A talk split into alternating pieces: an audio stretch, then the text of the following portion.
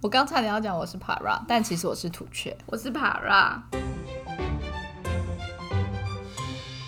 因为台湾没有小费的文化嘛，但我们去出了台湾这个国门之后呢，就会发现很多地方都会需要付小费，不管是吃饭饭店，然后有时候甚至到坐计程车，会很好奇说为什么。这个小费的文化是从哪里发起的？为什么台湾人没有这个收小费的文化呢？你很期待台湾有吗？但我觉得台湾好像是普遍的餐厅都会收百分之十，可是有点不太像是小费。有时候出国是你要另外再给，所以呢，我就是。很好奇，于是我就查到了，小费是在英国人十七世纪发明的，所以真的是有人发明的。最初是贵族给下等人的小礼物，觉得自己有钱就是大爷，然后不尊重。但可能他们那些真的是奥 K 人，他们的小费也没有付到很多。譬如说美国好了，因为大家会知道小费文化，虽然是一开始是英国，可是大部分人可能第一次接触到都是因为美国。他们都会有一个潜规则，就是一般来讲都会付。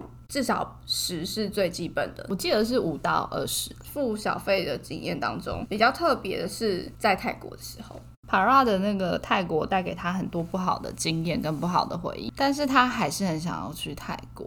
请问 Para 的家人有听到这个 Q 点吗？他还是很想去泰国玩哦。许愿，你分享你泰国的经验。我们去到了一间 SPA，有上网做功课，我们知道是要付小费的。嗯，然后那我们也查了大家付小费的那个 range，所以我们都有把我们的钱钱准备好。我们不是一副就是我们是外国人，然后我们不知道小费文化这样子，我们还是有入境随俗。我们一行人开心的按摩完，也给了。小费更衣间换衣服的时候，有一个女生，她就先出去，之后呢，她又跑回来跟医师说，嗯，刚刚帮我们按摩的那位姐姐，她还在门口等我们，因为她说我们付的小费不够，就让我们有点哈，发生了什么事情不够？那是要再多少钱？我们就只好当下再把她期待的差额补给她。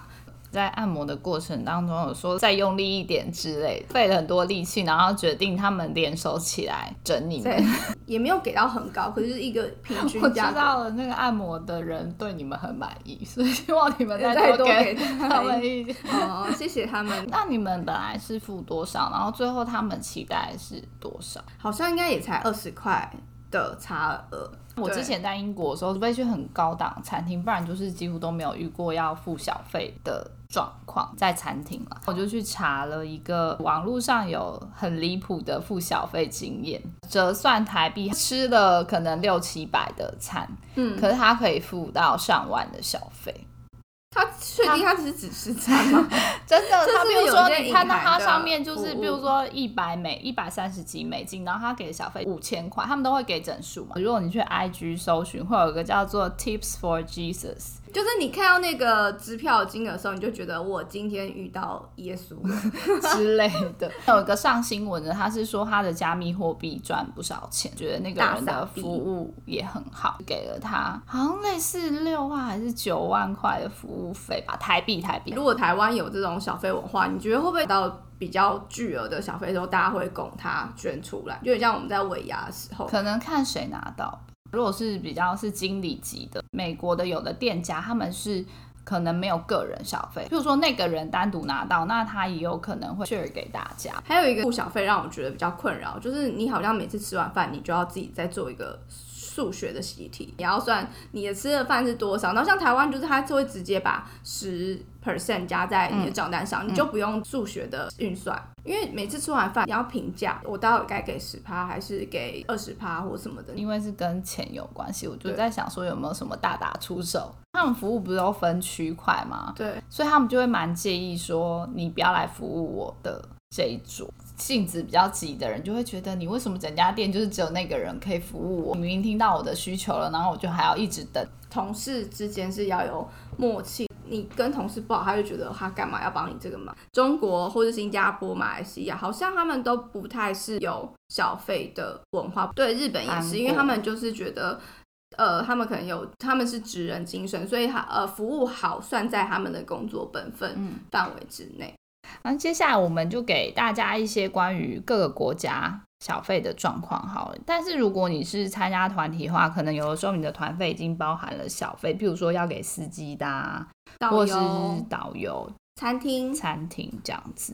哎，但我上次去欧洲玩的时候，领队他会先直接告诉你说每一天是多少钱，然后他最后会跟你收多少这样。对。那我们今天就是主要是讨论说你自己去玩。因为自己去玩比较没有那种给你明确的指令，对，然后如果你给不对，你就会被人家堵在门口的经验，就是哦哦，原来就是给不够多。像去埃及旅游的时候，小费文化也是在当地是必须要给，不然行李就会被绑架。既然你第一个讲埃及，那我们就先讲一下那个中东国家好了。我们问我们公司专业的同事说。一件行李大部分啦，就是如果他帮你扛行李，一到两美金不等。在机场的时候，有人要帮你拿的时候，千万要报警警，不然他们就是会跟你要钱。景点的交通工具，像骆驼啊、吉普车啊、骑马，都要给那些协助你的人小费。卡达、杜拜，其实目前都算是。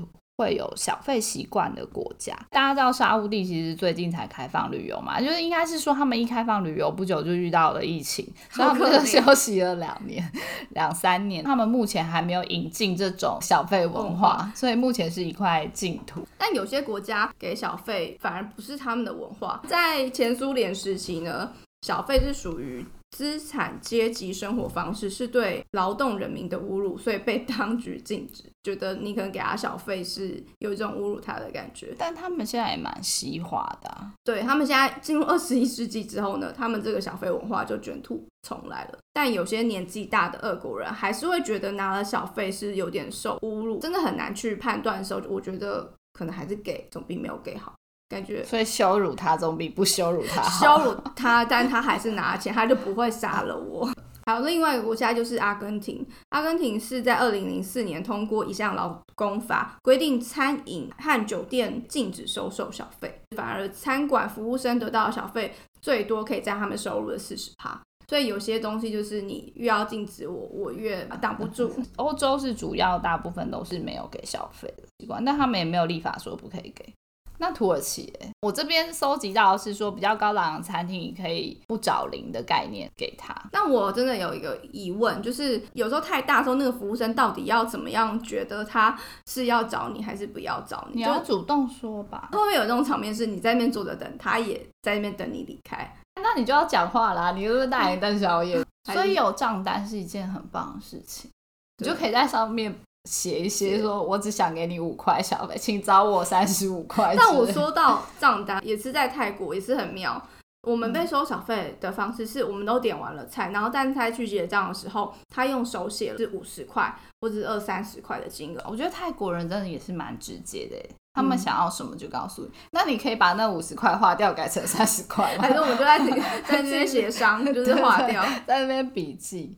每一次看那个美国影集的时候，他们不是很多人都会直接把钱丢在桌子上，对，然后就离开。我觉得美国治安明明就没有很好啊，然后大家都敢把钱直接丢在桌子上。他是整个用餐的钱，他就会直接放在桌子上，然后就离开。因为我之前在美国的时候，我们家亲戚也会这样。我知道，因为治安不是很好，所以你也不敢乱拿，因为你不知道老板是谁，反而更不敢乱拿别人的钱。那你再讲一下有哪些国家是要给小费的呢？除了众所皆知的美国以外，还有中东国家的埃及、约旦、以色列、卡达和杜拜。尤其是当你做了一些景点的交通工具，骆驼啊、马、吉普车，这是即便你是跟团去，领队跟导游可能会再提醒你要给。因为我那时候就知道，以后我就问个帕拉说：“那你那时候坐土耳其的热气球，有没有给那个帅哥？”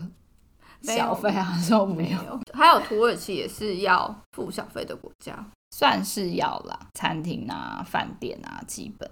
那欧洲大部分都是没有。很妙哎、欸，英国自己发明小费文化，开头是主人。贵族给下等人，所以就是阶阶层阶级制度嘛，所以他们就想要打破它，打破它，打破它。还有法国调查指出，法国越来越多年轻人不愿意给小费。二零一三年的时候是有七点五 percent 的顾客不希望给小费，然后到了二零一四之后，从七点五趴就上升到十五趴。可能我觉得是你给了小费，你没有发现服务品质变好，越来越没钱。那我们今天就聊完嘞。各国小费的文化，有些国家是有小费文化，有些国家是你给他小费算是一种侮辱的，所以希望大家在出国被钱砸怎么会侮辱？大家也可以给啊。哦，你觉得你用这二十块就可以收买我吗？出国旅游之前就要做好这些功课，以免不小心得罪到。可以再复习一下我们的 podcast，就知道你要付多少小费。Para 很想要找到那种跟他有一样经历的人，因为小费被追杀的经验。所以如果你有相同的经验，欢迎写信给我们。到底现在谁还写信？好，欢迎私信我们，在我们的飞哥传书飞过来，在我们的脸书可以问我们公司的地址，我再把地址给你，可以寄信过来，我们可以回信哦。好，今天谢谢大家，随便你们要跟我们聊什么都可以，欢迎来脸书找我们，拜拜，拜拜。